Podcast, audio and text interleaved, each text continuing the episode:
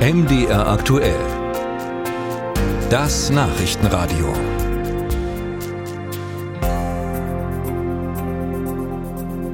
Haben Sie Ihr Auto schon mal geparkt und dann mit geöffnetem Fenster stehen gelassen?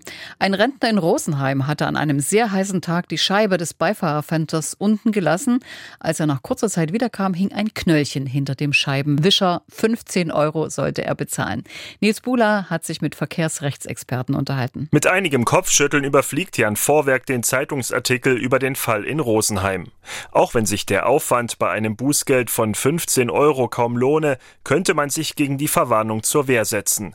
Davon ist der Leipziger Verkehrsrechtsanwalt überzeugt. Also wenn ich heute äh, ein Fenster offen stehen lasse, habe ich nicht wie vielleicht noch vor vielen Jahren die latente Gefahr, dass mein Fahrzeug gestohlen wird, weil einfach unter normalen Umständen bekommt man das nicht von der Stelle. Also man kommt im Normalfall noch nicht mal rein in das Fahrzeug, weil heutzutage die Zentralverriegelung und so weiter, dass ja alles elektronisch läuft und ich da nicht irgendeinen Riegel hochschieben kann und bin dann im Fahrzeug. Den Paragraphen 14 der Straßenverkehrsordnung, auf den die Stadt Rosenheim im Fall des Rentners verweist, gibt es aber wirklich. Laut diesem müssen sich Fahrzeughalter gegen die Nutzung Dritter absichern.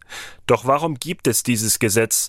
Der Erfurter Rechtsanwalt Andi Ziegen hat erklärt, bei der Regel gehe es weniger darum, Eigentum vor Diebstahl zu schützen. Sinn und Zweck ist hier, dass man quasi im Rahmen der Verkehrssicherheit sicherstellen will, dass Unbefugte das Fahrzeug nicht nutzen dürfen. Also es kann ja durchaus sein, dass sich dann Jugendliche oder welche, die nicht im Besitz einer Fahrerlaubnis sind oder angetrunken sind, sich dann über das geöffnete Fenster Zutritt zum Fahrzeug verschaffen und mit dem durch die Gegend fahren und damit dann eine Gefährdung von anderen Verkehrsteilnehmern darstellen. Wenn es sich aber um ein modernes Fahrzeug handelt, glaubt auch Ziegenhardt, dass dann eine Verwarnung möglicherweise nicht rechtens ist.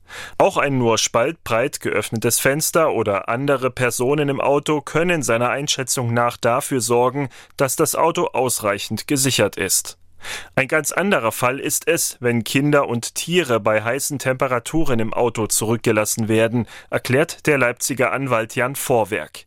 Denn dann gehe es um Gefährdungsdelikte. Da sind wir nicht mal im Verwarngeldbereich, da sind wir mindestens mal im Bußgeldbereich drin, beziehungsweise je nachdem durchaus auch in, in Straftatbeständen. Wie riskant es ist, Tiere und Kinder bei Hitze im Auto zu lassen, zeigt eine Untersuchung des ADAC.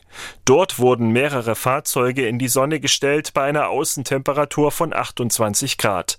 Auch in Fahrzeugen mit offenen Fenstern stiegen die Temperaturen schon nach einer halben Stunde auf 50 Grad.